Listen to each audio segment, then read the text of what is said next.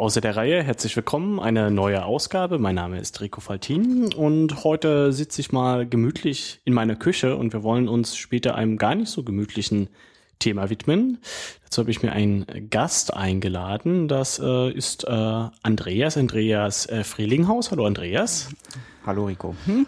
Und äh, du warst in der Türkei. Kleiner Spoiler schon mal, wir wollen später mal ein bisschen über die syrischen Flüchtlinge in der Türkei reden, aber das kommt erst am Ende. Hallo Andreas, herzlich willkommen. Ähm, stell dich doch mal kurz vor, was machst du denn so im normalen Leben? Also im normalen Leben bin ich äh, ein ganz normaler Bauingenieur. Also ich bin in der Planung im Tiefbrücken- und Hafenbau tätig, wenn man so will. Und äh, mache dort halt meistens Ausführungsplanungen äh, in enger Zusammenarbeit mit Bauunternehmen, also weil große Teile der Planungsleistungen heutzutage halt ausgeschrieben werden. Und da ergibt sich das dann so, dass man das auf diese Art und Weise macht. also früher hätte man wahrscheinlich für Normalverständliche gesagt, ich bin halt Statiker. Ein Statiker. Gut, der Ingenieur, der am Rechner sitzt und Brücken baute. Genau. So kann man das, das sagen. Das kann man so in etwa kurz zusammenfassen. Genau. Darum soll es aber heute gar nicht gehen, sondern du warst in der Türkei ähm, nicht genau. zum ersten Mal? Nein, ich, also äh, das ist sozusagen eine längere Geschichte, aber die, das müssen wir so de detailliert nicht machen. Also ich fahre in meinen Urlauben, selten sind sie, aber wenn sie da sind, eigentlich fast immer in die Türkei. So, ich glaube etwa seit dem Jahre 2001. Mhm. Oh, das ist ja zwölf Jahre. Warst du jedes Jahr oder? Äh, nein, nicht jedes Jahr. Also da waren dann irgendwie auch mal zwei Jahre, äh, wo ich dann nicht da war oder tatsächlich ausnahmsweise mal irgendwo anders hingefahren bin. Hm? Aber im Großen und Ganzen etwa seither. Du hast ja so eine kleine tiefergehende Liebe, sage ich mal, mit der Türkei, äh, denn du lernst auch Türkisch, was ja irgendwie gar nicht so oft vorkommt. Genau, das ist so. Also äh, praktisch, ich mag das Land eben und äh, die Leute dort wirklich sehr. Und also es kam als, also mein, mein Erstbesuch in der Türkei war natürlich wirklich als schlicht und ergreifender Pauschalurlauber. Aber ich habe das sozusagen nichtsdestotrotz, also das, was man sozusagen abseits des Pauschalurlaubs gemacht hat, als, als sehr angenehm empfunden und war dann sozusagen immer wieder da. Äh, mit einer großen persönlichen Liebe zu der Großstadt Istanbul, in der ich auch irgendwie schon, ach weiß ich nicht, sechs, acht Mal, vielleicht auch zehn Mal, ich weiß es nicht mehr genau, äh, war. Und irgendwann bin ich dann halt auf die Idee gekommen, es ist eigentlich abartig, also weil ich sonst mir eigentlich auch immer vornehme, ein bisschen was zu sprechen. Und ich habe letztendlich habe ich auch in meinem ersten Urlaub Bitte und Danke und so weiter gelernt, aber es vergisst man dann irgendwie im Laufe eines Jahres wieder. Und äh, irgendwann hatte ich dann mal vor inzwischen dreieinhalb Jahren mir gesagt, dass dieser Zustand mal behoben werden muss und hatte dann begonnen, äh, Türkisch zu lernen. Mhm, aber so richtig an der Schule oder irgendwie mit einem Nachbarn oder wie machst du das? Äh, damals am Anfang hatte ich tatsächlich dann in einer privaten Sprachschule in Berlin äh, schlicht und ergreifend halt so einen Feierabendkurs, also wo man einmal die Woche hingeht, äh, gebucht und äh, gut, damals waren mir die Umstände natürlich noch nicht geläufig. Ich dachte da so ein bisschen Urlaubstürkisch wird ja wohl in drei Monaten machbar sein und wenn ich mir ganz viel Mühe gebe, dann kann ich es vielleicht in zwei oder drei Jahren so leidlich. Das, das sagst muss, du jetzt drei Jahre später? Das muss ich natürlich inzwischen revidieren. Also ich kann jetzt nach drei Jahren lernen, äh, so viel Rade brechen, dass ich im Urlaub halt äh, gut durchkomme und im Verstehen in der Regel weiß, worüber die Menschen um mich rum reden. Wenn ich also verstehen. Ja. Hm? Mhm aber es ist nach wie vor halt schwierig. Also natürlich spreche ich mit furchtbar vielen Fehlern und äh, ein Gespräch ist nur, also ein eins zu eins Gespräch ist natürlich nur möglich mit einem Menschen, der in dem Sinne auf mich eingeht. Mhm. Ähm, ist das Türkische irgendwie besonders schwierig oder ähm, äh, das äh, ja, Grammatik oder äh, schwierig ist, äh, habe ich eben auch in diesem Zuge gelernt bei Sprachen eine sehr relative Geschichte äh, ja, Türken würden natürlich sagen, es ist nicht schwierig und es gibt ja auch für Türken Sprachen, die sie leicht erlernen können. Aber äh, die Aufbauunterschiede zwischen, sagen wir es mal schlicht, den europäischen Sprachen, die wir in der Regel unter den äh, indogermanischen oder heute sagt man, glaube ich, eher indoeuropäischen Sprachen subsumieren, äh, die ihrerseits zwar wieder große Unterschiede untereinander haben, aber die Unterschiede sind eben im Vergleich zum Türkischen so lächerlich klein, mhm. dass man das als eine Gruppe zusammenfassen kann. Und äh, Türkisch unterscheidet sich eben im Aufbau wirklich vollkommen. Also es hat grammatikalisch keinerlei Ähnlichkeit mit äh, europäischen Sprachen. Wie aktiv äh, lernst du das Ganze jetzt noch? Äh, ich lerne eigentlich laufend aktiv und so zweimal im Jahr ungefähr nehme ich auch so einen Kurs. Äh, aber natürlich ist das im Nebenbei äh, ist es schwierig, weil dann sieht am Feierabend mitunter eben doch die Faulheit und man setzt sich nicht hin, um noch irgendwas zu schreiben oder halt mühseligen Zeitungsartikel zu lesen. Also ich höre halt, weil es in Berlin möglich ist, morgens grundsätzlich den türkischen Radiosender wie heißt der? Äh, Metropol FM. Mhm. Hm? Verlinken wir mal. genau. Und äh, also darüber lernt man dann so im Laufe der Zeit ein bisschen besser im Verstehen zu werden. Und wenn man dann am Frühstück mal die Gelegenheit hat, guckt man immer mal wieder ein Wort nach äh, oder sucht mal nach einer neuen Grammatikwendung, die man aufgeschnappt hat, wie das jetzt wohl funktionieren könnte. Aber es geht natürlich eben alles sehr langsam. Mhm. Okay, aber du kannst es ja anwenden. Du warst wieder in der Türkei, bist genau. nach Istanbul, glaube ich. Äh, jetzt bezogen auf diesen Urlaub, ja. also genau, diesmal hatte ich mir sozusagen üppig was vorgenommen, also weil ich äh, bisher trotz dessen, dass ich das Land mag, nur in westtürkischen Städten war und ja man eigentlich auch hier weiß, dass zwischen dem Westen und dem Osten der Türkei diverse Unterschiede bestehen. Und auch in der Zentraltürkei war ich vorher noch nie und hatte deshalb diesmal mir vorgenommen, ich fliege nach Istanbul und äh, zwinge mich zum einen zum Sprachanwenden, indem ich dann halt mit dem dort üblichen Reiseverkehrsmittel, dem Überlandbus, äh, also jede türkische größere Stadt hat einen Busbahnhof. Und man kann überall halt mit Reisebussen hinfahren, dass ich eben auf diese Art und Weise in den tiefen Südosten der Türkei fahre. Also mhm. Also letztendlich aus türkischer Sicht ist dieser Südosten noch gar nicht so tief. Es geht dann auch noch mal 600 Kilometer weiter Richtung Osten, so man das möchte. Aber äh, für mich war es sozusagen schon hm, mhm. relativ weit. Wo bist du dann genau äh, hingefahren, mhm. wenn man mal so eine Karte äh, vielleicht vor Augen hat, irgendwo da auf der linken mhm. Seite ist dann irgendwo Europa und rechts ist dann Türkei und dann kommt irgendwann dann so Syrien und Iran und solche Genau, Länder. also praktisch die, äh, denn ja, soweit ich es eben selber weiß, mache ich das dann eben kurz, also so man es irgendwie hier im Ton beschreiben kann. Also die Türkei ist etwa doppelt so groß an Fläche wie Deutschland. Äh, wenn man das jetzt in Rechteck packen würde, etwa doppelt so breit, also mhm. äh, in der Ost-West-Ausdehnung doppelt so lang und in der Nord-Süd-Ausdehnung etwa genauso äh, groß wie Deutschland, also dadurch insgesamt zweimal so groß. Äh, selbst die Hauptstadt Ankara liegt noch äh, etwas westlich der Mitte. Und ich selbst bin jetzt äh, nach äh, Gaziantep gefahren. Also du bist einfach nur in der heimlichen Hauptstadt Istanbul gelandet und hast dich dann gleich auf den Weg mit dem Bus genau, gemacht. Genau, ich hatte sozusagen bei der Hin, also bei der Hinreise und bei der Rückreise jeweils eine Übernachtung in Istanbul, aber bin halt im Prinzip gleich weitergefahren. Mhm. Okay, wo ging's hin? Äh, also als erstes äh, halt nach Gaziantep. Äh, das, also letztendlich fahren alle Busse in diese Richtung natürlich erstmal über Ankara. Also das hat einfach, ja, Autobahnen gibt's eben nicht in unbegrenzter Fülle und die Zentraltürkei ist dünn besiedelt. Also fahren erstmal alle Busse von Istanbul in dieser Richtung nach Ankara und verteilen sich dann weiter. Also in dem Falle der fuhr dann von Ankara weiter über Adana. Das kennt man eventuell als, hm. äh, also in Deutschland noch. Und äh, da ist man dann schon sehr weit im Süden der Türkei und fährt dann sozusagen nur noch in östlicher Richtung äh, weiter im sozusagen grenznahen Bereich dann zu Syrien. Und dann ist äh, Gaziantep, glaube ich, sind etwa 250 Kilometer östlich von Adana. Vielleicht setzen wir noch so eine kleine Wegmarke, was man ja noch im Kopf hat oder vielleicht mal gesehen oder gehört hat ist Antalya. Äh, wie weit, wo und welche Himmelsrichtung sind wir davon weg?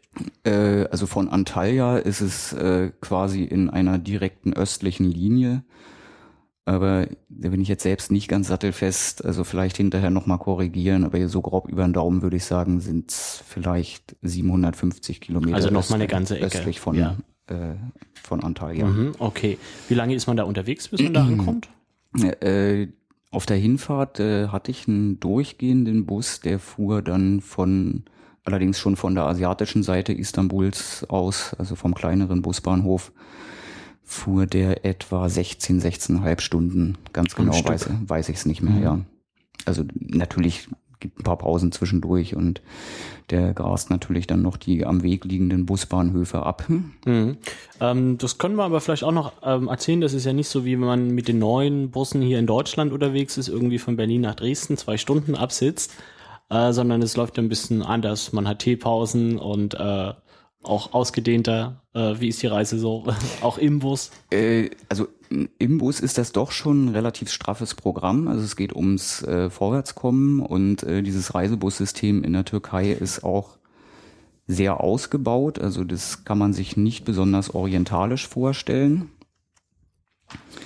Äh, also es sind auch sehr moderne Busse. Also der älteste, in dem ich gesessen habe, dürfte irgendwie so ein Baujahr 2007 gewesen sein Mhm. vielleicht in der Regel viel jünger und hochmodern ausgestattet. Äh, aber natürlich, äh, also in, in diesem Lande ist Essen und Trinken wichtig und selbstverständlich gibt's äh, so ein, zwei richtige Pausen, wo dann die meisten auch wirklich was essen gehen und äh, und selbstverständlich gibt's unterwegs auch immer irgendwelche Versorgung. Also dafür hat der Bus äh, eine Besatzung aus drei Personen. Das sind halt äh, der Fahrer und der Wechselfahrer und äh, einer, der den Service macht. Also der muss den Fahrgästen das Gepäck rausgeben und von den neuen das, Fahr äh, das Gepäck einladen und halt für ihr leibliches Wohl sorgen. Mhm, das kennt man hier nämlich gar nicht. Nein, das so kennt man hier nicht und äh, das kann man dann auch am Rande noch erwähnen.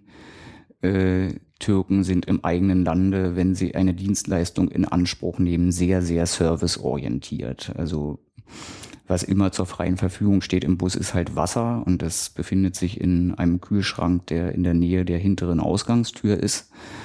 Aber äh, einheimisches Publikum, das etwa zwei Bankreihen hinter diesem Kühlschrank sitzt, würde nicht auf die Idee kommen, selbst aufzustehen und sich das Wasser zu nehmen, sondern man ruft den Servicemenschen im Bus von vorne nach da hinten und lässt sich das Wasser bringen. Dafür gibt's den Knopf, den man heute gar nicht weiß, was man damit machen soll im Bus. Äh, Bei uns weiß man nicht, was man mit dem soll. Da gibt's einen Knopf, aber den Knopf wiederum benutzt dann keiner, sondern da wird dann eher nach vorne gerufen. Mhm. Okay, gut, dann bist du nach 16, 17 Stunden sowas angekommen. Genau. Hm. Also da bin ich über Nacht gefahren und bin dann, oder sagen wir mal mitten in der Nacht losgefahren und bin dann halt am mittleren Nachmittag in Gaziantep angekommen.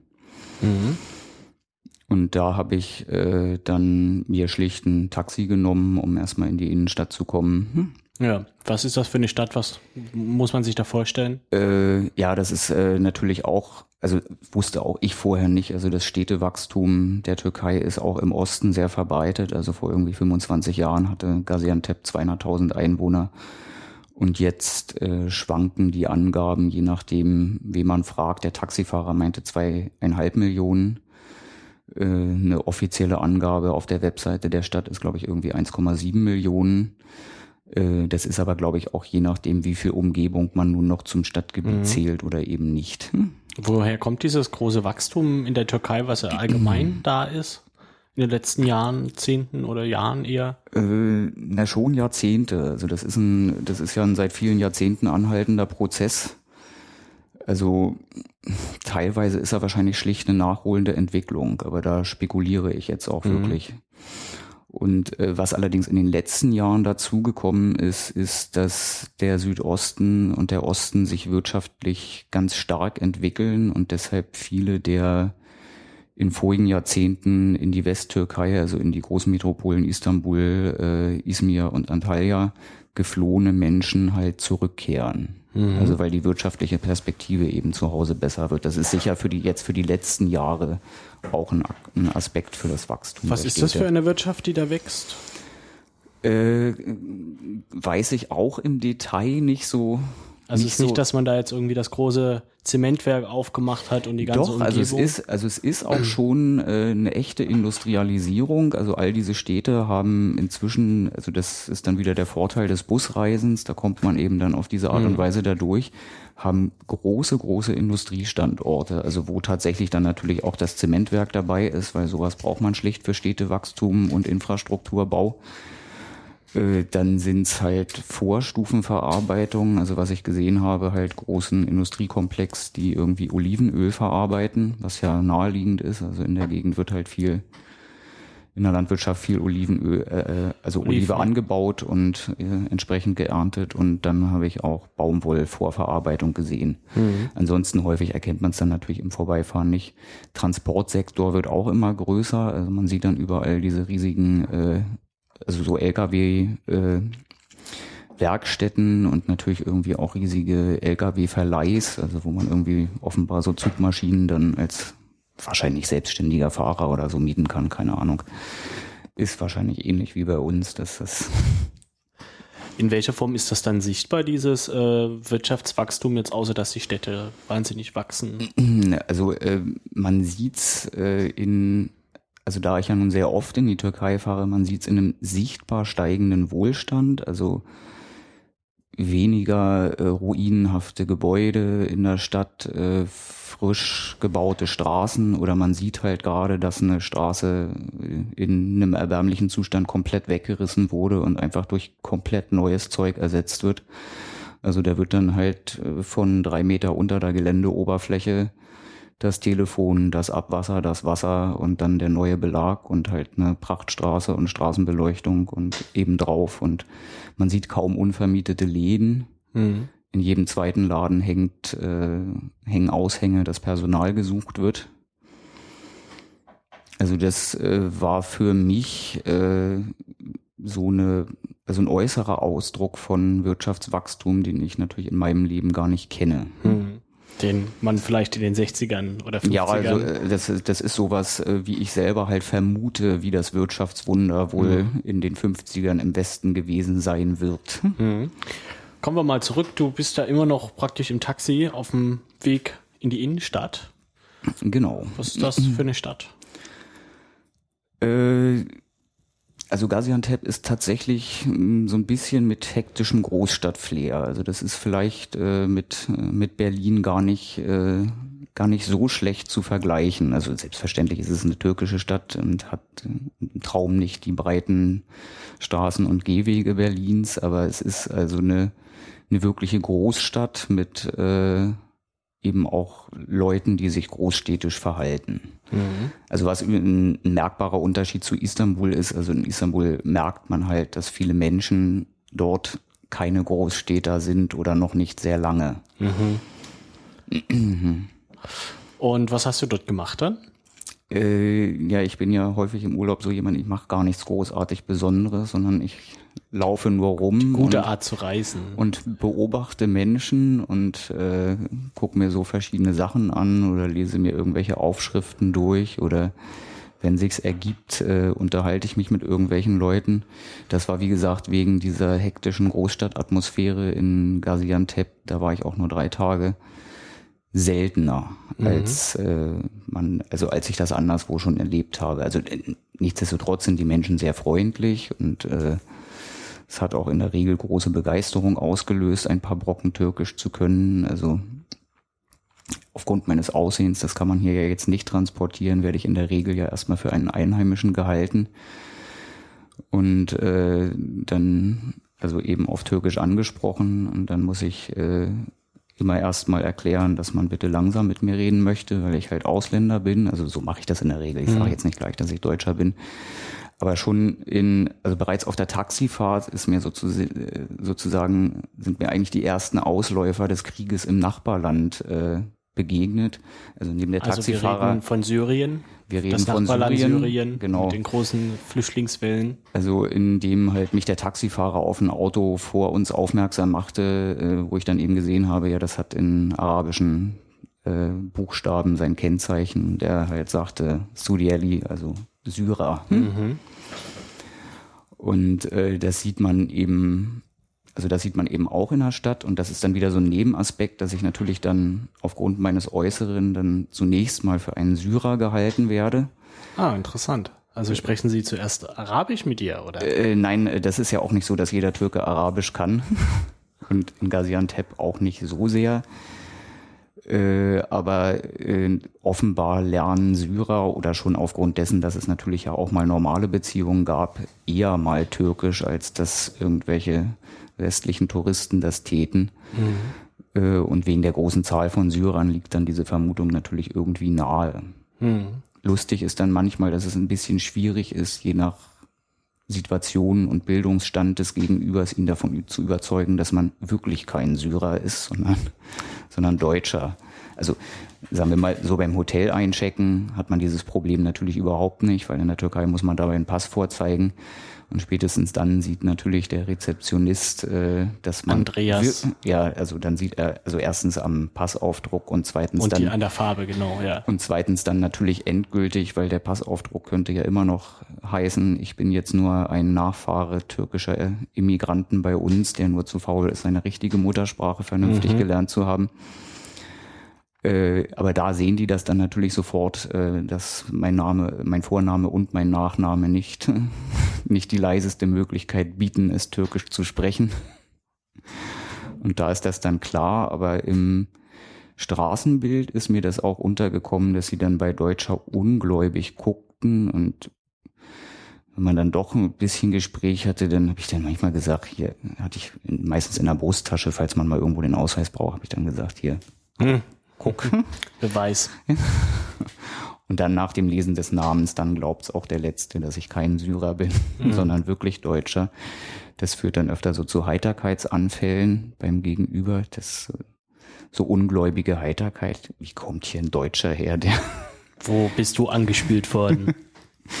der irgendwie auch noch drei Brocken Türkisch spricht, weil dann wird man natürlich auch immer gefragt, ob man irgendwie Verwandtschaft da hat. Ja. Also also gibt's ja auch Ehen zwischen Deutschen und Türken bei uns, aber wenn die dann, wenn man dann sagt, man hat keine Verwandtschaft, ist es ihnen ein wenig unverständlich, wie man dann auf die Idee kommen kann, dorthin zu kommen. Hm, und du bist ja dann sogar noch weiter gereist, nach drei Tagen. Wo geht genau, dann ich hin? bin dann äh, nach also drei Tagen, war auch vorher so vorgenommen, bin ich dann äh, weiter in die äh, deutlich kleinere, aber auch immer noch sehr große Stadt Chanle Urfa gefahren. Also ich spreche das jetzt türkisch aus, das hat man sich so angewöhnt. Also bei uns wird's in der Regel auf Atlanten Sanli Urfa geschrieben. Okay. Aber es ist äh, wir nehmen den Begriff der Wikipedia, würde ich sagen, nachher in den Show Notes. Genau, und ich darf das dann einfach weiter so aussprechen, wie ich das bisher. Genau. Das ist nämlich leichter. Also in dem Fall ist das tatsächlich leichter. Und äh, vielleicht muss man noch kurz dazu sagen, äh, dass das beides äh, im, im, in einem türkischen Original Städtenamen mit einem Adjektiv äh, Vorzusatz sind. Also die Einheimischen sagen zu der Stadt, die wir jetzt gleich verlassen, Gaziantep sagen in der Regel nur Antep. Und äh, zu der, in die wir jetzt gleich kommen werden, Schanle Urfa, sagen sie in der Regel nur Urfa. Hm? Okay, was ist das für ein Vorsatz? Ist das klein, äh, groß, schön, stark oder? Ja, im Falle von Schanle Urfa ist es also das ruhmreiche Urfa. Mhm. Und äh, bei Gaziantep bin ich mir jetzt nicht ganz sicher. Ich glaube, das geschundene Antep. Oh. Also weil, äh, da bin ich auch gleich bei der Ankunft vom Taxifahrer darauf hingewiesen worden, äh, während des Ersten Weltkrieges wohl die äh, französischen Besatzer üppig gewütet haben. Hm? Ah ja, okay. Das ist aber nicht der Krieg, über den wir heute reden wollen, sondern. Nein, der wir, ist schon etwas länger her. Der ist schon eine Weile her. Wir ähm, ja, kommen irgendwie auf die Ausläufer irgendwie unweigerlich wahrscheinlich des syrischen Bürgerkriegs halt noch.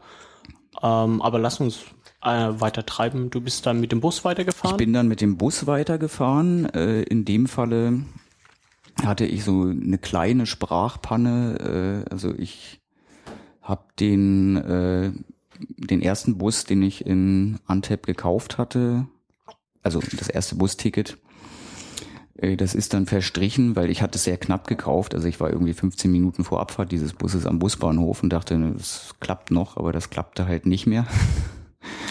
Und dann, das nächste Stereotyp zerstört? Äh, nein, das ist jetzt, äh, also es hat mich auch nicht weiter erschüttert, weil das Busfahren ist unglaublich billig und mhm.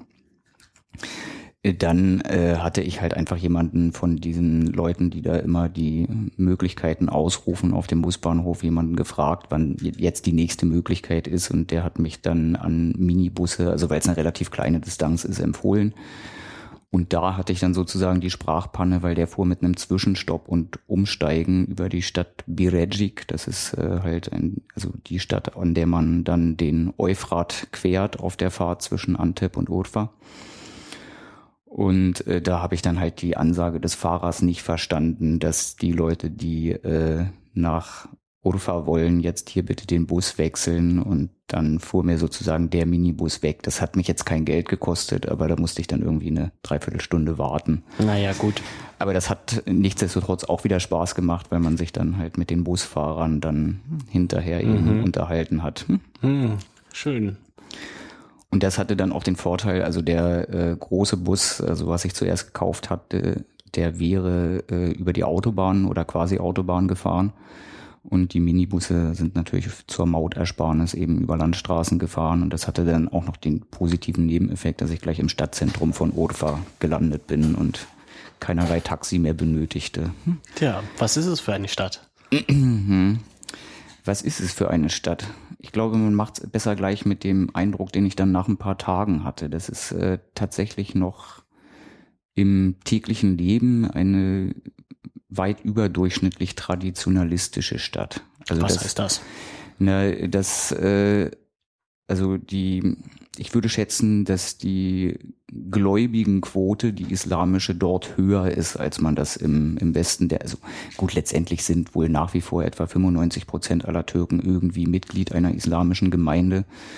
Äh, aber das äußert sich natürlich im täglichen Leben bei manchen Leuten im Westen der Türkei auch darin, dass sie eben zu den Feiertagen, also sagen wir mal in diesem Falle zum, äh, zum Opferfest und äh, zum, zum Ramadan-Fest äh, mal in die Moschee gehen und ansonsten das bleiben lassen.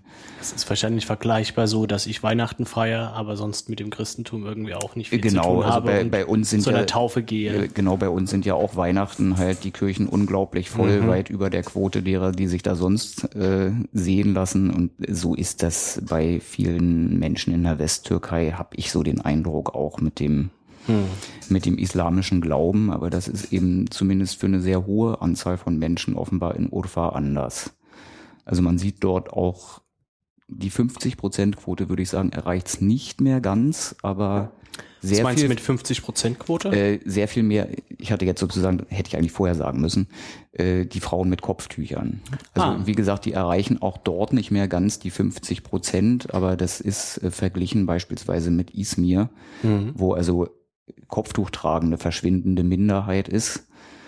Also verschwindend ist übertrieben, man sieht es schon im Straßenbild, aber es ist äh, weit, weit unterdurchschnittlich in Izmir und äh, wie gesagt, in Urfa erreicht das noch fast 50 Prozent der Frauen und äh, selbst Männer tragen dort oft, sehr, sehr oft noch die traditionellen äh, Gewänder, also diese pludrigen Hosen und hm? Die Wikipedia schreibt, dass äh, es die fünf heiligste Städte des Islam wäre und ein bedeutender Wallfahrtsort. Genau, äh, das habe ich dann, wusste ich natürlich vorher nicht. Mhm. Aber das habe ich dann dort natürlich auch äh, mitbekommen. Also nach der islamischen Legende ist äh, Abraham in Urfa geboren. Und deshalb, das habe ich dann eben auch im Verlaufe der Tage mitbekommen, ist äh, Urfa auch ein eine Touristenstadt, auch wenn es kaum europäische Touristen gibt. Eine Pilgerstadt dann. Richtig, mhm. es kommen also aufgrund dieses äh, dieser Pilgerstätte eben eine Menge arabischer Touristen mhm. dorthin. Also das sieht man auch sehr stark im Stadtbild, also weil dann die Araberinnen äh, eben häufig diese ganz äh, Körperverschleierung tragen. Das sind in der Regel dann eben keine Türkinnen, sondern halt die Ehefrauen arabischer Touristen und häufig laufen da dann natürlich auch die Männer mit diesen entsprechenden Gewändern, die wir aus dem Fernsehen eben halt so kennen. Die man aus wenn, den Golfregionen Ja, genau, Saudi-Arabien ja. äh, genau. etc. Also oft aus den Golfmonarchien würden wir vielleicht sagen. Mhm. Also eine heilige Stadt ja, da warst du auch ein bisschen länger, ne? Nicht nur drei Tage oder zwei Tage. Nein, also weil, Istanbul. weil die Stadt, äh, also die Menschen dort so unglaublich offen sind, äh, ohne aufdringlich zu sein und äh, weil es ja, die Stadt hat eben auch irgendwie ein ruhiges Leben und eine, also man spürt ihr Alter. Also es gibt eben ja in Deutschland praktisch keine Städte, die äh, schon seit weit über 2000 Jahren nachweislich besiedelt sind. Und das spürt man da irgendwie. Und deshalb habe ich mir dann eine eigentlich geplante letzte Station Mardin, das ist noch ein Stück weiter im, im Osten, habe ich mir dann geschenkt und bin dann ja, fast neun Tage in Urfa gewesen. Tja, was hast du da gemacht? Äh, da hatte ich eine unglaubliche Fülle von Erlebnissen. Also ich bin quasi gleich am ersten Abend von dem Kellner, der einer der wenigen örtlichen Kaschem, in denen man halt Alkohol verzehren kann. Mhm. Äh, bin ich halt dann eingeladen worden für irgendwie einen übernächsten Tag. Da hatte er einen freien Tag. Dann bin ich mit dem essen gegangen. Hat, da hat sich so eine Art kleine Freundschaft ergeben. Also ich habe dann in den Tagen, weil ich natürlich in der Regel abends in die Kneipe gegangen bin, was äh, von den Einheimischen eben nicht so wahnsinnig viele tun. Natürlich sitzen da auch Einheimische. Also ich habe auch einmal einen mit einer Gebetskette beim Bier gesehen. Das war schon ein etwas merkwürdiger Anblick, aber da gibt es ja den äh, den schönen Spruch, dass Allah nicht alles sieht. Ja, genau. Wahrscheinlich, passiert. wahrscheinlich war das deshalb in einem Gewölbe, weil dann kann Allah das halt nicht sehen. Mhm. Ja, jedenfalls, also der hatte mich dann eingeladen und da hat sich irgendwie so eine Art Freundschaft ergeben. Also der wollte Englisch lernen. Ich habe dann so versucht, in den acht Tagen ihm so ein paar Grundlagen in Englisch beizubringen und habe natürlich meinerseits dadurch eine ganze Menge gelernt, weil der dann eben auch bereit war, sich mit mir zu unterhalten und hm, dann bekommt man was dazu. was, was für eine Familie kommt er dann? Er ist ja Kellner in der äh, der, Bar. Der, der ist sozusagen ein für die Gegend würde man sagen üblicher unterer Mittelschichtler. Mhm. Also es, es, war mir auch neu. In der Gegend gibt's für einen, der im Alkoholausschank arbeitet, Zulagen. Also der verdient mehr, als wenn er in ah. einem Teegarten arbeiten würde, wegen der Gefahr seiner Arbeit. Genau, und der Gefahr für die Seele. Das wäre auch mal eine Maßnahme für Berlin. Mhm. Bräuchten wir den Mindestlohn nicht. Ja, das ist noch eine andere Frage. Ich glaube, den braucht man schon und auch nicht in der lächerlichen Höhe. Aber, Aber das ist ein anderes Thema. Das ist Thema. ein anderes Thema. äh, ja, warte mal. Jetzt hatte ich kurz. genau, was er für aus was für eine Familie Ach, genau, kommt. Aus, was, aus, aus genau. was für einer genau. Familie? Äh, wie gesagt, so eine ganz normale. Also für unsere Verhältnisse natürlich gewöhnungsbedürftig. Er ist 32 und äh, verheiratet und hat vier Kinder. Mhm. Also mit den vier Kindern und in diesem Alter ist er für gegenwärtige Verhältnisse sogar leicht überdurchschnittlich. Also auch in der Gegend sind da dann eher so drei üblich. Äh, Aber es ist schon noch so die traditionelle Familie. Man heiratet irgendwann genau. in den frühen Zwanzigern und es ja. geht auch um Kinder und äh, ja. Ne? Also er, er muss früh, also sehr früh in den Zwanzigern geheiratet haben. Irgendwie sein ältestes Kind habe ich auch einmal getroffen. Äh, es ist ein Sohn, der ist elf vielleicht. Also mhm. muss er irgendwie wohl spätestens dann mit 21 geheiratet haben. Ja. Warst du bei denen auch mal zu Hause oder? Das passiert ja schnell mal. Das passiert, Ecke, das da. passiert da sehr schnell, aber bei dem war ich nicht zu Hause. Also, mhm. weil umgekehrt muss man zugeben, ist der natürlich eben in diesem Job mit äh, türkischen Arbeitszeitmodellen, wenn man es höflich ausdrückt, geschlagen. Also der arbeitet sechs Tage die Woche und die Schicht hat in der Regel zwölf Stunden. Mhm. da ist nicht so wahnsinnig viel übrig und wahrscheinlich hat er für das in, an seinem freien Tag mit mir essen gehen und mich einladen sicher zu Hause auch Dresche bekommen. Also in Anführungsstrichen, er hat nichts davon berichtet und ein türkischer Mann würde das auch sicher nicht, aber ich vermute mal, seine Frau wird nicht begeistert gewesen sein. Mhm. Aber die waren dann, war dann auch nicht dabei, ne? Die war auch nicht dabei, nein. Mhm. Das war halt ein Männerabend. Hm? Das ist da aber auch nicht so ohne weiteres möglich, mit einer Frau einfach wegzugehen. Hm? Ja, wir wollen es ja nur erwähnen, äh, um halt ähm, ja das gesellschaftliche Leben da halt ein bisschen ja. einzurahmen. Ne? Ja. Genau, um wiederzugeben. Tja. Mhm.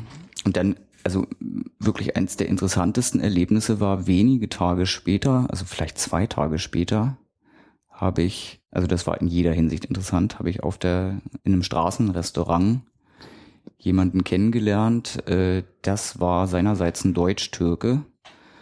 Und schon die äh, Erstbegegnung war sehr interessant. Also was wir offenbar unseren türkischen Immigranten so antun, dass sie uns auch in dreieinhalbtausend Kilometer Entfernung erkennen. Also er saß am Tisch neben mir Und selbstverständlich hatte ich meine Restaurantbestellung äh, auf Türkisch abgesetzt und dennoch fragte er ohne Zwischenschalten, ohne Umschweife, ey, wo kommst du denn her? und äh, daraus ergab sich dann äh, so ein Gespräch. Also er hatte noch einen äh, irgendwie entfernten Kumpel am Tisch, der konnte nicht Deutsch, dann war das halt also so eine gemischte Unterhaltung, um den jetzt nicht vollkommen im Wald stehen zu lassen.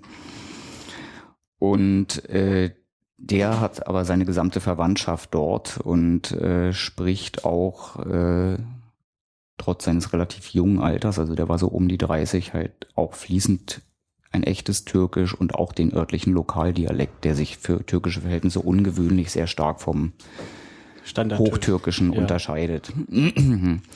Und der hatte mich dann, äh, also mit dem hatte ich mich unterhalten und hat im Nebensatz erwähnt, dass ich noch äh, in den Ort Haran möchte. Das ist ein kleiner Ort, etwa 45 Kilometer südlich von Urfa, äh, an dem halt es eine Menge alter Ruinen gibt, äh, die wohl die angeblich älteste Universität der Welt darstellen oh, sollen. Oh, aus welcher Zeit? Äh, das ist irgendwas also äh, bitte nicht festnageln, kann auch komplett daneben liegen. Ich glaube, irgendwas um die 2400 Jahre alt. Mhm. Wir werden es verlinken und hier nicht verraten. Hm? Genau. Also ansonsten kann man das durchaus googeln. Also ist halt äh, also auch ein Touristenpilgerstätte. Ich schreibe es in die Shownotes. Und äh, dann sagte er, du da, ach, da fahre ich sowieso hin, kannst einfach mitkommen. Hm? Das ist ja das Schöne. Also was ist ja dort nicht außergewöhnlich, sondern relativ normal. Dieses und, kommt doch mit. Ja, da, als, also äh, natürlich mit unserer Sozialisation hat man da immer so ein bisschen Hemmung. Ich sage, fährst du da jetzt extra wegen mir hin? Ich will dir keine Umstände. Mhm. Nein, nein, ich wollte sowieso dahin und ob ich da morgen hinfahre oder übermorgen, das spielt jetzt alles kein Walzer machen wir einfach so. Und dann hat er mich gleich den Tag noch äh, mitgenommen zu seinen Verwandten. Also die betreiben da so eine, einen innerstädtischen Parkplatz, also zum Vermieten. Also Parkraum ist dort auch knapp. Und äh, da habe ich dann auch irgendwie noch zwei Stunden gesessen und Tee getrunken. Und dann kamen so nach und nach die ganzen Männer, die da irgendwie zur Familie oder halb zur Familie und diesen Parkplatz gehören kam dann an und schlussendlich haben wir uns dann eben verabredet, ja, so ungefähr nächsten, nächsten Tag um zwei an dieser Stelle soll ich vorbeikommen und dann kommt er und dann fahren wir halt in diesen Ort. Und äh, wie das dann in diesem Kulturkreis eben so ist, also am nächsten Tag war ich dann so um 13.30 ungefähr, wollte nicht zu spät kommen, hm, mhm. war ich dann da. Und um 14.15 Uhr war er dann auch da. Und äh, dann musste er aber erst noch mit, also war dann auch mit seiner Frau da, musste er erst noch zu seinem Vater hoch mit seiner Frau und sagte, kommst du mit? Hm? Mhm. Bin ich da halt dann erstmal zusammen mit denen im Wohnzimmer platziert worden. Dann gab's halt da Tee und dann kam irgendwann der Vater rein. Und äh, dann entspann sich so ein Gespräch und dann war es total freundlich, aber ich habe halt trotzdem mitgekriegt, dass er mit seinem Vater über Geld streitet. Also äh, er war der Meinung, sein Vater ist dafür zuständig, ihm jetzt was zu geben. Aha. Und der Vater war da anderer Meinung. Mhm. Also wir haben ständig gegrinst dabei, aber äh, ich habe halt mitgekriegt, dass es darum geht. Ich habe dann den, den ich kennengelernt hatte, den Enver, auch hinterher noch gefragt, sagt er, ja, ja, ich wollte Geld von ihm, aber der alte Geizkragen rückt nichts raus. und dann saßen wir da irgendwie letztendlich doch noch eine Dreiviertelstunde und dann sagte der Vater, ach, ich komme mit. Ach. Sehr schön. Und da dann der Vater mitkam, äh, nahm der dann äh, auch noch seine jüngste Tochter aus zweiter Ehe mit. Das war so ein, ja, ich würde sagen, acht, neunjähriges Mädchen. Und auf diese Art und Weise hatten wir dann doch einen recht gut gefüllten Audi A8 mit 5 Liter Maschine. und dann ging es halt los nach Haran und äh, irgendwann so auf halber Strecke sagte dann der, der Alte, halt mal an, halt mal an, wir müssen hier rechts reinfahren. Hier wohnt noch ein Freund von mir. Da Tee müssen trinken. wir jetzt noch Tee trinken. Genau. Und äh, der Freund von ihm, äh, vom, vom Vater, äh, war dann halt ein örtlicher Baumwollplantagenbetreiber. Und äh, ich hatte es schon vorher in der Stadt irgendwie gemerkt, aber da ist es mir dann endgültig zu Bewusstsein gekommen, also wie multikulturell eigentlich die Türkei in dieser Ecke ist. Also es gibt eben nicht nur Kurden, die gibt es in großer Zahl, sondern es gibt auch eine Menge türkischer Araber und der Baumwollplantagenbetreiber war ein solcher. Das musst du mal noch kurz erklären, aber heißt äh, türkischer Araber, das ist jemand, der vor einer Generation aus, keine Ahnung, Syrien Nein, in das die Türkei ist, gekommen ist? Oder nein, was das- sind türkische Araber? Also äh, ein, in diesem Sinne türkischer Ab- Araber ist, äh, also jedenfalls dieser Baumwollplantagenbetreiber ist ein Mensch, der dort seit, solange er seinen Stammbaum zurückverfolgen kann, lebt. Und der eben auch schon seit der Gründung der türkischen Republik, also hat die Familie eben jeweils türkische Pässe. Ja. Aber er ist halt ein äh, von Muttersprache ein Araber. Mhm. Und äh, ich habe dann auf diese Weise mitgekriegt, dass der Vater von Enver auch mit Arabisch als Muttersprache groß geworden ist, weil die beiden haben sich dann eben auf Arabisch unterhalten. Mhm. Und das war dann halt immer so eine lustige Geschichte. Der Bauer hatte gerade seinen Steuerberater zu Besuch und der Steuerberater wiederum, der sprach fließend Türkisch und Arabisch und hat dann halt, äh, wenn es irgendwie was Lustiges war, eben das Gespräch der beiden Alten dann teilweise eben in Türkisch übersetzt, so dass Enver das dann verstehen konnte und ich teilweise und was mir dann noch fehlte, hat Enver dann halt ins Deutsche übersetzt. Tja, das solltest, äh, sollte man dann nochmal zurück übersetzen, was angekommen ist. Dann Möglicherweise. stille Postenmäßig. Aber es ist Stille interessant. Post. Das heißt, der Vater mit seinem Steuerberater spricht äh, auf Arabisch Genau. und der Sohn aber nicht. Nein. Interessant. Okay. Also der, der, der, der Enver, den ich kennengelernt, also den ich direkt kennengelernt hatte, äh, der äh, kann natürlich über das, äh, also über das Mithören beim Vater und äh, da ja so die Gebete und sowas ohnehin halt in Arabisch sind, äh, kann der so ein paar Brocken. Also der kann halt Bitte und Danke und äh, Guten Tag und auf Wiedersehen, kann der auch in Arabisch, aber er kann halt nicht äh, wirklich ein Gespräch in Arabisch Palabern, führen. ja. Ja. Tja, dann warst du jetzt beim Baumwoll. Da war, war ich dann beim Baumwollbauern und äh, also für mich war das ein totaler Spaß, der Tag. Aber wie also, muss man sich das vorstellen? So Baumwollbauer, hat er so ein, so ein Feld mit Baumwolle halt oder ist das dann so ein Großgrundbesitzer, wie man das irgendwie sich aus Na, äh, Nordamerika vorstellt? Ja, na, dazwischen äh, liegt ja sozusagen eine große Steu Streubreite. Also Ja. ich würde sagen, dass diese Landwirtschaften dort natürlich nicht die Größe eines äh, ostdeutschen LPG-Nachfolgebetriebes erreichen. Äh, aber von einem Klein- und Nebenerwerbsbauern nach unseren Definitionen sind die auch weit weg. Also das sind schon also ich habe ihn nicht danach gefragt, wie viel Fläche er bewirtschaftet, aber nach dem, was ich gesehen habe, und äh, würde ich sagen, das liegt doch deutlich über 500 Hektar. Also das ist kein kein Kleinkram in dem Sinne. Tja, wären wir der öffentlich-rechtliche Rundfunk, würden wir das jetzt in Fußballfelder übersetzen, aber das lassen wir. Äh, ja, krieg, krieg ich das auch noch hin. Äh, Nein, das machen wir nicht, weil das macht man doch immer im öffentlich-rechtlichen Fernsehen, dass man alle Sachen in Fußballfelder übersetzt. genau, also dann sage ich jetzt einfach noch, ein Hektar sind 10.000 Quadratmeter für jemanden, der Als gar Hilfe. nichts mit der Landwirtschaft zu tun hat. Und dann bemühe man bitte einen Taschenrechner. Ganz genau. Denn ich weiß nicht, wie groß ein Fußballfeld ist. Stimmt, ich auch nicht. Gut. Dann musst du dir wieder Tee trinken. Genau, und während des Teetrinkens, also weil für mich war einfach dieser ganze Tag so unglaublich spannend, äh, das konnten die natürlich nun nicht wissen, aber ein Teil, meiner Familie ist ja in der Landwirtschaft tätig, weshalb ich das auch gar nicht ganz uninteressant und unspannend finde. Und äh, da habe ich dann ganz, ohne dass es gewollt war, noch große Sympathiepunkte gesammelt, indem ich dann höflich gefragt habe, dann auch auf Türkisch, äh, ich war noch nie auf dem Baumwollfeld, ich habe das noch nie in Natura gesehen, ob ich da mal rübergehen kann und mir das angucken. Und das fanden sie halt äh, unglaublich nett und sprangen dann gleich alle auf und dann kamen sozusagen alle mit aufs Baumwollfeld und dann habe ich da auch noch ein bisschen was über den Baumwollanbau erfahren. Also habe natürlich auch ein paar Fragen gestellt, also es hat mich auch ja wirklich interessiert.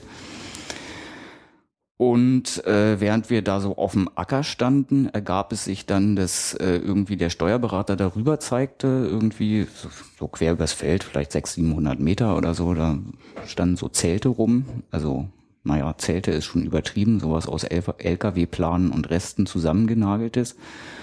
Und fragte dann den Bauern und er sagte, ja, Syrer. Hm? Also sprich, auf seinem Gelände war halt ein Flüchtlingscamp äh, von syrischen Kriegsflüchtlingen.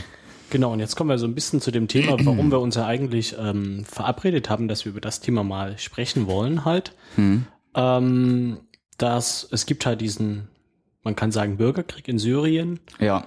Äh, es gibt eine unwahrscheinliche Zahl von Flüchtlingen, ja. wo hier in Deutschland, ähm, in Schneeberg oder auch in Berlin halt gegen die Flüchtlinge demonstriert wird, gegen genau. ein paar hundert. Hm. Und in der Türkei zum Beispiel sind es ein paar Zehntausende. Flüchtlinge, die da. Ja, also es ist, äh, wie gesagt, also schon in Gaziantep, äh, was ja noch weiter vom Herd weg ist, ist es unübersehbar gewesen. Also du siehst sie überall auf den Straßen. Also es ist wirklich eine Massenerscheinung. Hm. Nicht, dass jetzt die ganze Gegend geflutet wäre von Syrern, aber es ist wahrscheinlich nicht so schlimm, wie ich es mir jetzt aus politischer Informiertheit im Libanon vorstelle. Aber es sind viele. Ja, und das ist dann auch nicht so wie ich mir das vorstelle, keine Ahnung, die Tagesschau geht in ein Flüchtlingsheim und da hat man da weise Zeltstädte vom deutschen Roten Kreuz oder vom türkischen Halbmond gebaut, sondern das sieht da etwas anders aus. Das sieht da anders aus und das, äh, aber natürlich muss man sagen, äh, das ist auch sehr gemischt. Also natürlich äh, innerhalb der islamischen Gemeinden, die ja ist quasi diese Solidarität eben durch den Glauben vorgeschrieben. Also von daher gibt's auch eine Menge Sachen. Also auch für arme Leute wird irgendwie Geld gesammelt und die haben wohl auch die Möglichkeit, sich dann irgendwo zu waschen und andere kommen sogar also in den Städten irgendwo unter. Und äh, also das war auch für mich neu. Eben ja, Krieg ist was für uns eben schwer fassbares. Es, es gibt natürlich auch syrische Mittelschichtler, die sich das, sagen wir mal, ja, leisten können, ist wahrscheinlich übertrieben, aber die jedenfalls die notwendigen Finanzmittel hatten, mit Sack und Pack äh, in die Türkei auszureisen, sich irgendwie eine Wohnung in Odefa zu mieten und irgendwie durchzukommen. Aber es gibt eben auch wirklich eine Menge von den ganz, ganz armen Menschen, die eben wirklich auf der Straße hausen, sofern es in der Stadt ist oder wie in diesem Falle jetzt, wo ich auf dem Baumwollfeld war, eben in so einer zusammengenagelten Zeltstadt. Also das war eine Großfamilie, würde ich schätzen, waren vielleicht so 40 Leute, die da kampiert haben. Und da ist das, äh, hat das dann mit der Solidarität auch wieder zwei Sachen. Also natürlich haben die da genug zu essen und Wasser gibt's auch und frisches und äh, also für die notwendigsten hygienischen Sachen ist gesorgt. Aber natürlich sind die Männer auch billigen, billigen Arbeitskräfte für den Bauern. Auf dem Baumwollfeld dann. Natürlich, die mhm. haben da gerade für ihn geerntet. Mhm. Ihr seid ihr dann auch mal rübergegangen? Wir sind da dann rübergegangen. Das hätte ich jetzt gar nicht erwartet, dass die da selber so auch schmerzbefreit sind. Also hatte dann einer, was ist denn das? Ja, Syrer, ach komm, gehen wir mal hin. So nach dem Motto, gehen wir mal gucken. Mhm. Und äh, natürlich den Bauern kannten sie und äh, dann waren wir damit Gäste. Also selbst im Flüchtlingscamp der Syrer wurden uns dann halt die besten Kissen dort zum Niedersitzen hingelegt. Und äh, also das war eine, also schon auch eine etwas bedrückende Situation für mich, weil also sie haben dann, es wurde ihnen dann erzählt, dass ich Deutscher bin.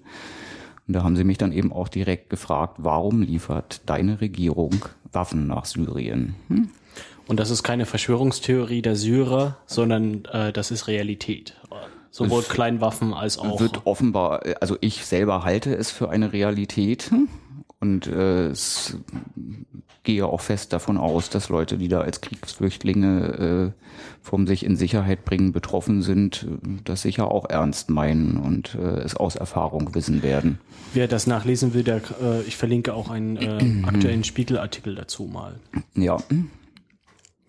Und natürlich ist das eine Situation, wo man selber schwer was zu sagen kann, noch gerade mit dieser Sprachbarriere. Also vom fließend Türkisch sprechen bin ich ja weit weg und davon hätten die Syrer immer noch nichts. Also das waren das waren in dem Falle arabische Syrer. Muss man vielleicht dazu sagen, für Leute, die es jetzt nicht wissen, äh, es gibt ja im Nordsyrien eben auch Kurden. Also von daher sind natürlich auch manche syrische Kriegsflüchtlinge Kurden, die dann wiederum sprachlich es in, äh, in der Gegend natürlich leichter haben, weil sehr viele Menschen Kurdisch können. Also weil es eben auch eine Menge Kurden gibt. Ja, und aber wie gesagt, da kann man schwer was zu sagen. Also ich habe dann irgendwie versucht und das dann in dem Falle auch wirklich übersetzen lassen, habe ich auf Deutsch gemacht, da war ich mir sonst zu unsicher, dass ich eben unsere Regierung, also mit unserer Regierung dort nicht einverstanden bin und es eben auch eine Katastrophe finde. Gab es dann, dann noch mehr Gespräche oder Eindrücke von den von dem Flüchtlingscamp da oder überhaupt von der Situation da? Äh, naja, direkt vom Flüchtlingscamp jetzt nicht. Also es ist natürlich unglaublich armselig. Also das ist dann schon so, wie man es äh, eben aus Flüchtlingszeltstädten aus dem Fernsehen kennt.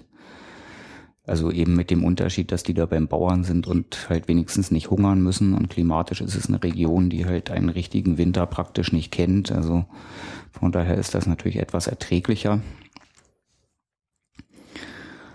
Aber es äh, schnürt einem schon so ein bisschen den Hals zu, wenn man das so sieht. Aber ähm, akut kann man da dann natürlich auch nichts machen. Ich habe eben, äh, also ich war höflich halt zu den Menschen. Ich glaube, das haben sie auch so wahrgenommen. Also natürlich gibt man nur den Männern die Hand. Das ist eben so in dieser in dieser Gegend und die Frauen begrüßen die Frauen. Also das heißt, Envers Frau hat dann natürlich die Frauen begrüßt und und sie haben mich ja in dem Sinne auch als ihren Gast behandelt, also mit auf die, äh, also auf die guten Sitzgelegenheiten gesetzt. Aber dann im Nachgang sind sie halt mit dem Bauern noch auf dem Acker und dann habe ich eben mitgekriegt, dass der die auch irgendwie ganz schön runterputzt für irgendwelche Dinge, die sie halt, also soweit ich es mitgekriegt habe, war nach Auffassung des Bauern halt äh, in dem in der eingesammelten Baumwolle, die sie halt in Säcke eingefüllt hatten, zu viel Spliss und hm, Dreck sozusagen mit drin. Da gab es dann noch eine kleine Auseinandersetzung drüber. Und äh, also ich selbst habe dann natürlich auch Geldspende irgendwie dagelassen. Mhm. Da, da war ich dann sehr froh, dass ich diesen deutsch sprechenden äh, Kumpel quasi dabei hatte und habe dann ihn gefragt, geht das? Und er sagte, ja, ist kein Problem habe ihm das dann gegeben und er hat es über seine Frau dann an die Frauen im Camp geben lassen. Hm. Also die Männer hätten es wahrscheinlich nicht genommen. Hm? Das ja. hätte dann der Stolz nicht hergegeben, aber äh, so rum ging das dann halt. Hm? Ja. Also jedenfalls haben die Männer selbst Zigaretten von mir nicht genommen. Okay. Tja. Und das war dann, wart ihr eine Weile dort und dann seid ihr wieder Ja, also zurück? vielleicht 20, 25 Minuten waren wir da und dann sind wir wieder auf dem Bauernhof zurück und äh, weiter Tee trinken. und das war auch eigentlich nur so eine Pause wie da, da müssen wir mal kurz auch noch hin. Genau, das war eigentlich nur so zwischengeschoben, da müssen wir eben auch noch mal vorbeischauen. Mhm. Und irgendwann war dann auch das Teetrinken beim Bauern zu Ende und dann wurde sich halt freundlich und herzlich verabschiedet. Und dann sind wir auch tatsächlich noch nach Haran gefahren, aber da waren wir dann ungefähr 15 Minuten vor Sonnenuntergang. also ich hab's noch gesehen, aber schon zum Fotos machen war die Zeit nicht mehr lang genug. Okay. Tja, wie ist die Reise weitergegangen? Hast du von, von ähm, Flüchtlingen noch irgendwas äh, mitbekommen? Ja, natürlich. Also, also ich selber hab, würde behaupten, in Urfa habe ich mehr Geld fürs Spenden ausgegeben als für meine eigene Verpflegung, weil ich selbst bin ja andauernd irgendwie eingeladen worden. Also mhm. an dem Abend, also wo wir dann erst in Haran waren, als wir zurück waren, sagte er, ja, ich, also sagte Enver dann, ja, ich gehe jetzt noch zu meinem Schwager Abendessen, du kommst mit. Mhm. Also war ich da dann irgendwie auch schon wieder den ganzen Abend und ich bin selbst in ein, zwei Mal in Restaurants, wo ich dann zum zweiten Mal war. Irgendwie beim zweiten Mal sollte das dann nichts mehr kosten. Und so eine Geschichten. Und äh, aber dadurch habe ich dann halt äh, eben einfach mir gedacht, ja, es kostet mich auch nichts. Also dem einen oder anderen Kind, äh, das hier offenkundig ohne Eltern rumläuft, kann ich dann wenigstens während meines Urlaubs die Tage erträglich gestalten. Hm? Mhm.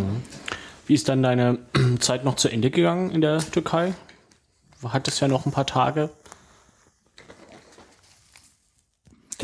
Ja, also das war dann vielleicht im Einzelfall nicht mehr so spannend, aber eigentlich hat man jeden Tag irgendwie so äh, Sachen gehabt, wo man halt einfach mal mit jemandem zwei Stunden unterwegs war. Mhm. Und dann ging es irgendwann zurück Richtung Istanbul. Genau. Äh, Richtung. Ach so. Ja, das ist vielleicht dann auch noch eine interessante Geschichte davon. Also auf der Rückfahrt, äh, da hatte ich ein wenig die, äh, die Verhältnisse unterschätzt. Welche? Äh, ich war also über die über das sogenannte Opferfest in der in der Türkei und das eigentliche Opferfest äh, von einem. Also wer es nicht weiß, im, im äh, ja, ich islamischen Kulturkreis. Ich hätte es auch gleich noch dazu, also, oder mach du es ja, genau. dazu erklärt. Also ein sehr wichtiges also Fest. Also das, das, das Opferfest ist, kann man glaube ich sagen, im islamischen Kulturkreis das, eigentlich das wichtigste Fest äh, im Jahr. Also, also wie das, Ostern. Nee, also also wenn man wenn man es in der in der Bedeutung fürs tägliche Leben einstuft, ist es quasi eher wie Weihnachten und Silvester mhm. zusammen. Ja. Also das Opferfest dauert eben vier Tage. Also in diesem Falle ging das von einem, ich weiß das Datum jetzt gar nicht mehr genau. Ich glaube irgendwie, also jedenfalls war es ein Dienstag und ging dann bis Freitag.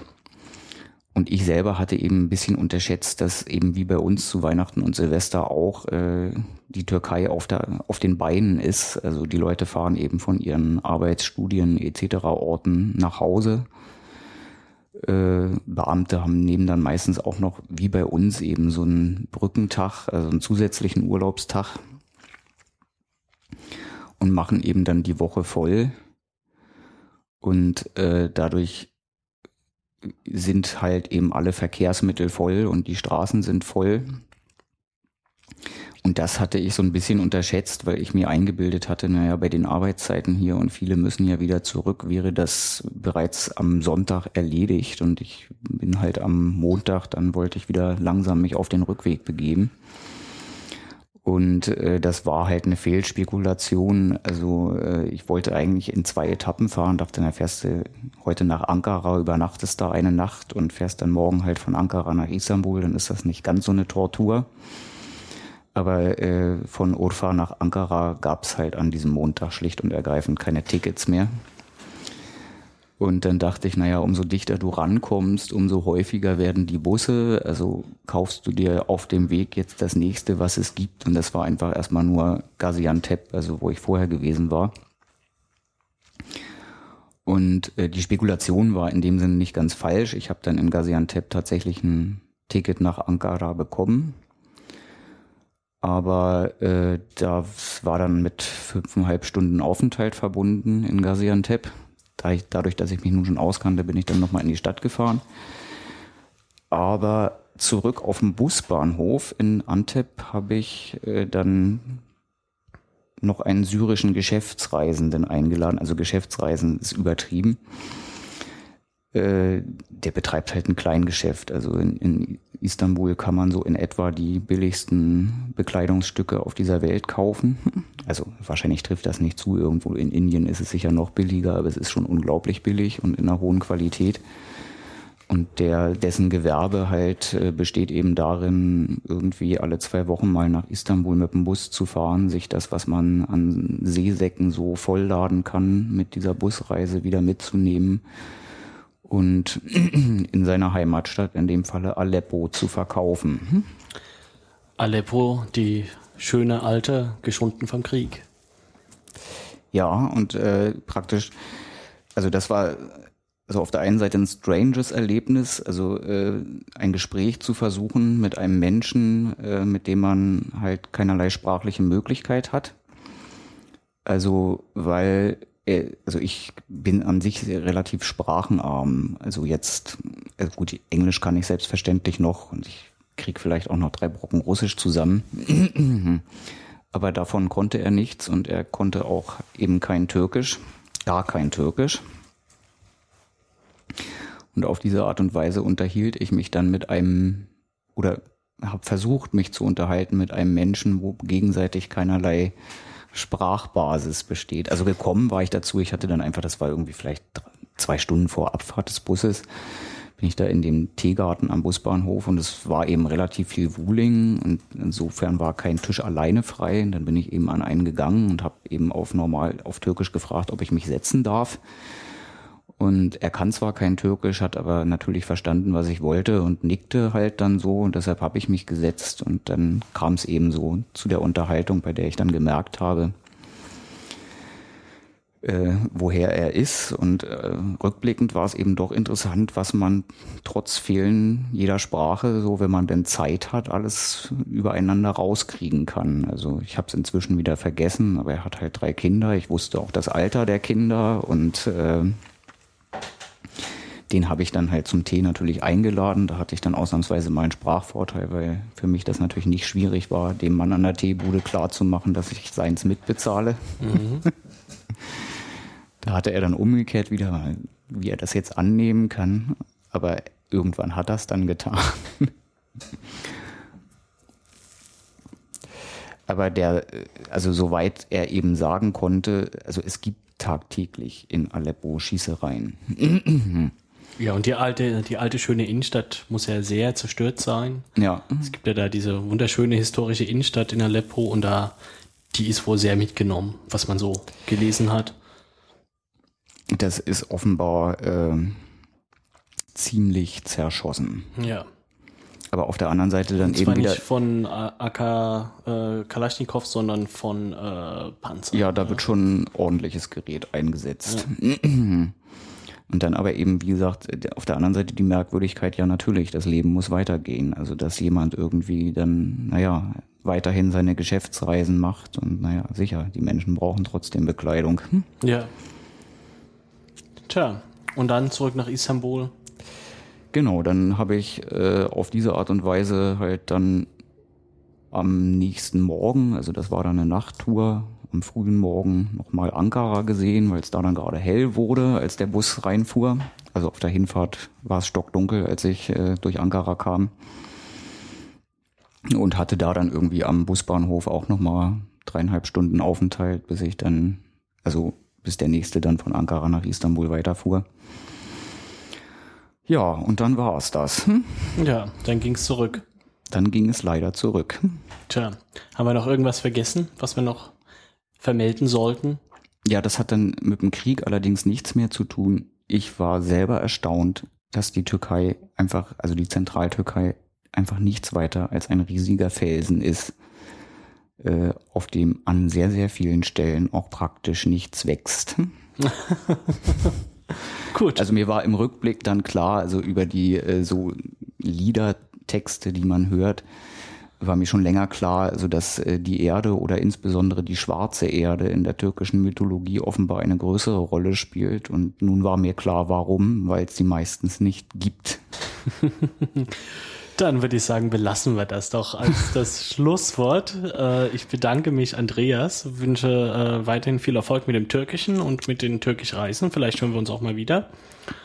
Und freue mich hier über Kommentare und habe noch kurz zwei Hörtipps. Ähm, wenn es bei der Türkei bleiben soll, dann kann ich natürlich den Luftpost äh, Podcast empfehlen. So ein bisschen haben wir das ja heute kopiert. Äh, es gibt eine schöne Folge zum Thema Istanbul. Und auch der Holgi hat mal äh, in Antalya angerufen. Da gibt es eine ganz andere Perspektive, trotzdem sehr interessant, nämlich ein deutscher Expat, der seit vielen, vielen Jahren in der Türkei lebt. Das ist Helena und das ist auch eine hörenswerte Folge von Holger ruft an. Tja, Kommentare ja, sind willkommen. Danke Dankeschön. ich, danke ich natürlich fürs Interesse und bis zum nächsten Mal. Bis zum nächsten Mal.